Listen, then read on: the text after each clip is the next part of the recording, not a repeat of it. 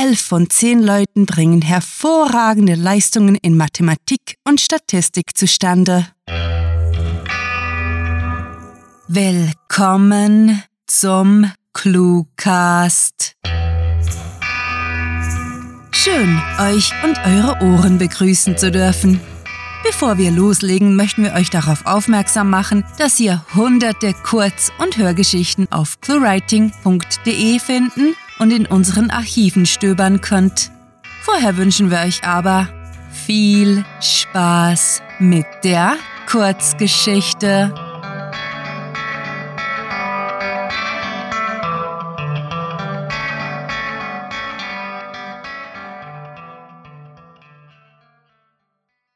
Falsches Spiel in Schottland.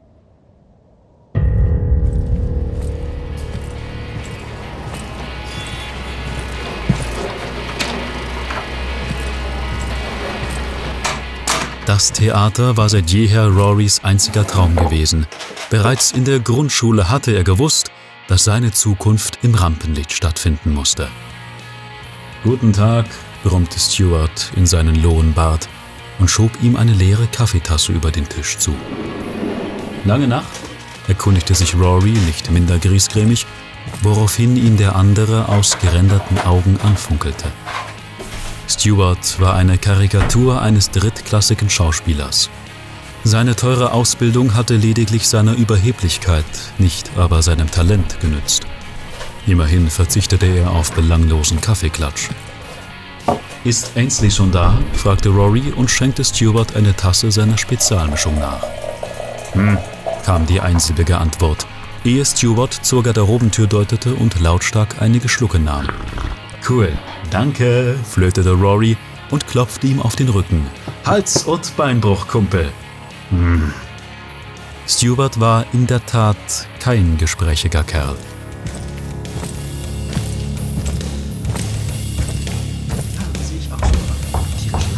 sollte die Stelle vielleicht etwas zurückgenommener darstellen. Ainsley saß neben Shiona auf dem Make-up-Pult und stopfte sich Schokolade in den noch ungeschminkten Mund. Die beiden unterhielten sich angeregt über die spätere Probe, diskutierten Anweisungen des Regisseurs und übten eine Stelle, mit der Ainsley ihre Mühe hatte. Ainsley, machte sich Rory bemerkbar, hast du kurz Zeit? Die Angesprochene hielt in ihrer Bewegung inne, starrte ihn erst etwas irritiert an, bevor sich ein Ausdruck der Erkenntnis auf ihrem Gesicht ausbreitete. Klar, treffen wir uns beim Vorhang? Mit einer dezenten Geste in Shionas Richtung bedeutete sie ihm, der Ankleideraum sei der falsche Ort für ihre Besprechung, also nickte er und marschierte auf die Bühne.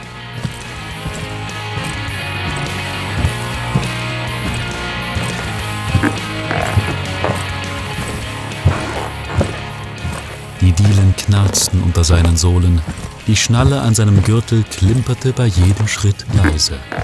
Der Samt des Bühnenvorhangs zog an seiner Kleidung, als er ihn streifte.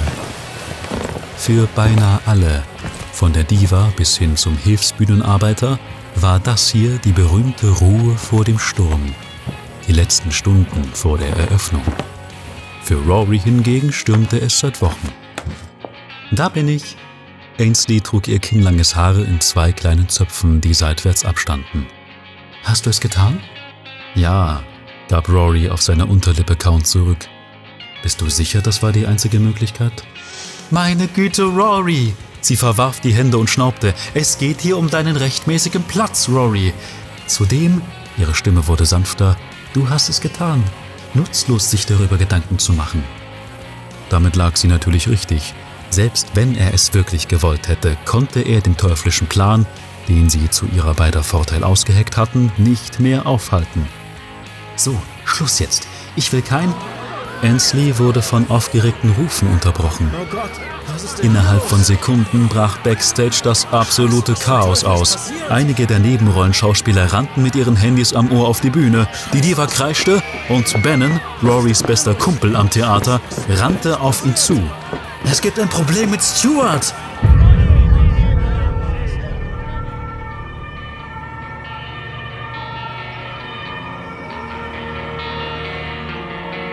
Der Krankenwagen war noch nicht vom Gelände gefahren, Da stand schon fest, die Show musste weitergehen.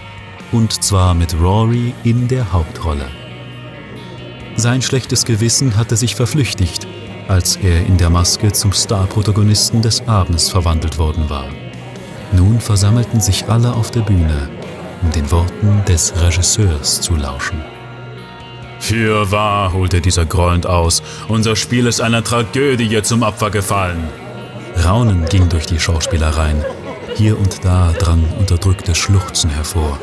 So höret, meine lieben Gefährten in der Kunst, der Zorn der Götter soll. Rory blendete den von Pathos triefenden Spielleiter aus. Sicher, das Theater war sein Leben, seine Berufung. Das schwülstige Geschwafel ging allerdings sogar ihm zu weit. Insbesondere deshalb, weil ihm sehr wohl bewusst war, dass weder Götterzorn noch Schicksal, sondern kaltes Kalkül hinter Stewarts sinnbildlichem wie wörtlichem Fall steckte. Psst, Rory, flüsterte Bennett breit grinsend. Schöne Scheiße für Stu. Aber hey, ich gratuliere dir zum Macbeth. Ach, brüllte der frisch gekrönte Hauptdarsteller, und die gesamte Truppe gaffte ihn erschrocken an, als er fauchte, sei bloß still. Das war das vierte Mal gewesen, überlegte Rory zerknirscht. Das vierte Mal, dass Bannon beinahe den unheilbringenden Titel des Bühnenspiels sagte. Er gab es nur ungern zu. Die Tatsache, die sich dennoch kaum leugnen. Bannon war eine Gefahr.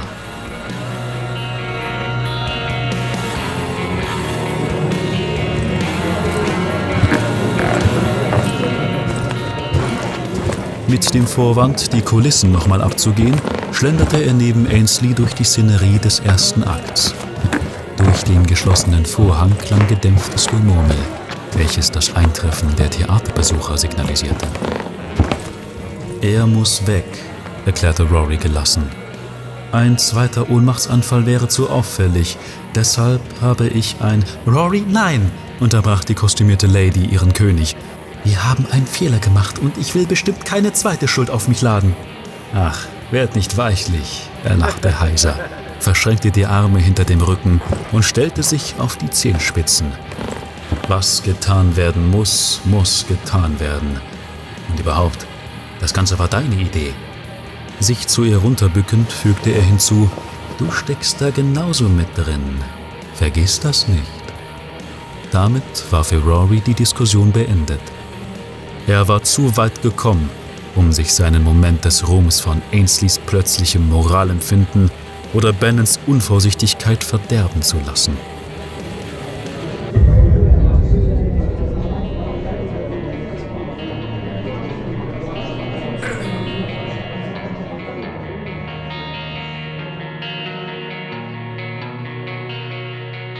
Ich will mich nicht ergeben, um zu küssen den Boden vor des Knaben Malcolm Fuß, gehetzt zu werden von des Pöbels Flüchen, ob Burnhams Wald auch kam nach Dunsinen, ob meinen Gegner auch kein Weib gebar, doch wag ich noch das Letzte.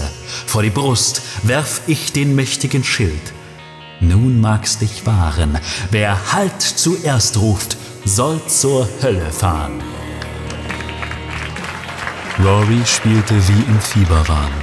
Die Grenzen zwischen ihm und dem schottischen König verschwand mit jeder Zeile, die über seine Lippen rollte, mehr.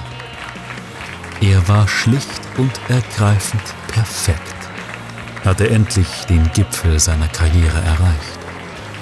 Nachdem der letzte Akt zu Ende gegangen war, tobte das Publikum und er kam nur langsam wieder zu sich als das Ensemble sich zu seiner Rechten und Linken auf der Bühne versammelte, sich verneigte. Bannon war an seiner Seite, klopfte ihm ausgiebig auf die Schulter. Da nahm das Unglück schlussendlich doch seinen Lauf.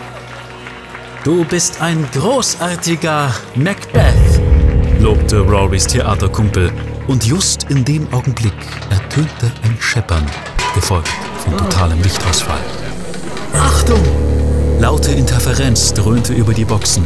Offenbar kämpfte der Tontechniker mit einer Störung und Rory wollte sich gerade über den unprofessionellen Ausklang seines Triumphes beschweren.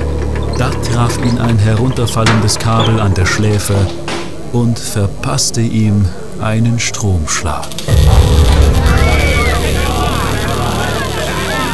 Scheiße, was zum Teufel ist passiert?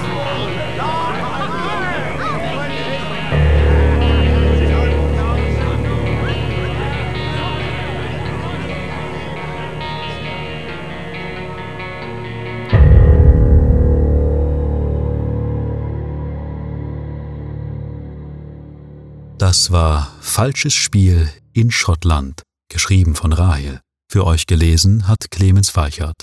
Diese Kurzgeschichte spielte am vorgegebenen Setting Bühne und beinhaltete die Clues Lichtausfall, Stromschlag, Diva, Schokolade und Gürtel. Willkommen zurück, liebe Clue-Hörer. Klickt nicht weg, denn jetzt erfahrt ihr, welche literarische Freuden wir euch sonst noch so zu bieten haben. Im Cluecast sind hunderte Episoden erschienen, die ihr in unserem Archiv jederzeit nachhören könnt. Dieses findet ihr auf unserer Seite sowie auf iTunes, YouTube, Stitcher und TuneIn. Wenn euch der Cluecast gefällt, schaut auch in unserem Shop vorbei, wo es megalotastisches Merchandise, auch ohne Logo, zu kaufen gibt. Sei es für den Kaffee oder den Kleiderschrank.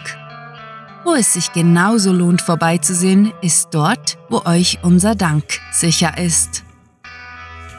Wir möchten uns megalotastisch bei unseren Patreon-Fans bedanken, die sich für unsere Arbeit und euer Literaturvergnügen einsetzen. Möchtet ihr hier namentlich verewigt oder als Gastautor eingeladen werden? Habt ihr Lust auf exklusive Kurzgeschichten und viele Überraschungen aus dem Hause ClueWriting? Kein Problem. Auf patreon.com slash cluewriting erfahrt ihr, wie ihr euch und uns eine literarisch famose Zeit gönnt. Und kennt ihr bereits unsere Sprecher, die euch die Hörgeschichten taufrisch in die Gehörgänge liefern? Besucht diese Helden des Cluecast auf cluewriting.de und vergesst nicht, dem Echo ihrer Stimmen zu folgen. Das Playback schreitet fort und ihr wisst, was das bedeutet. Es ist Zeit, Abschied zu nehmen. Bis wir nächste Woche wieder da sind, könnt ihr euch gerne mit uns auf Twitter und Facebook unterhalten und Literatur und Unsinn austauschen. Mit fantastiliardischem Dank fürs Zuhören und den besten Wünschen. Eure Cluecaster.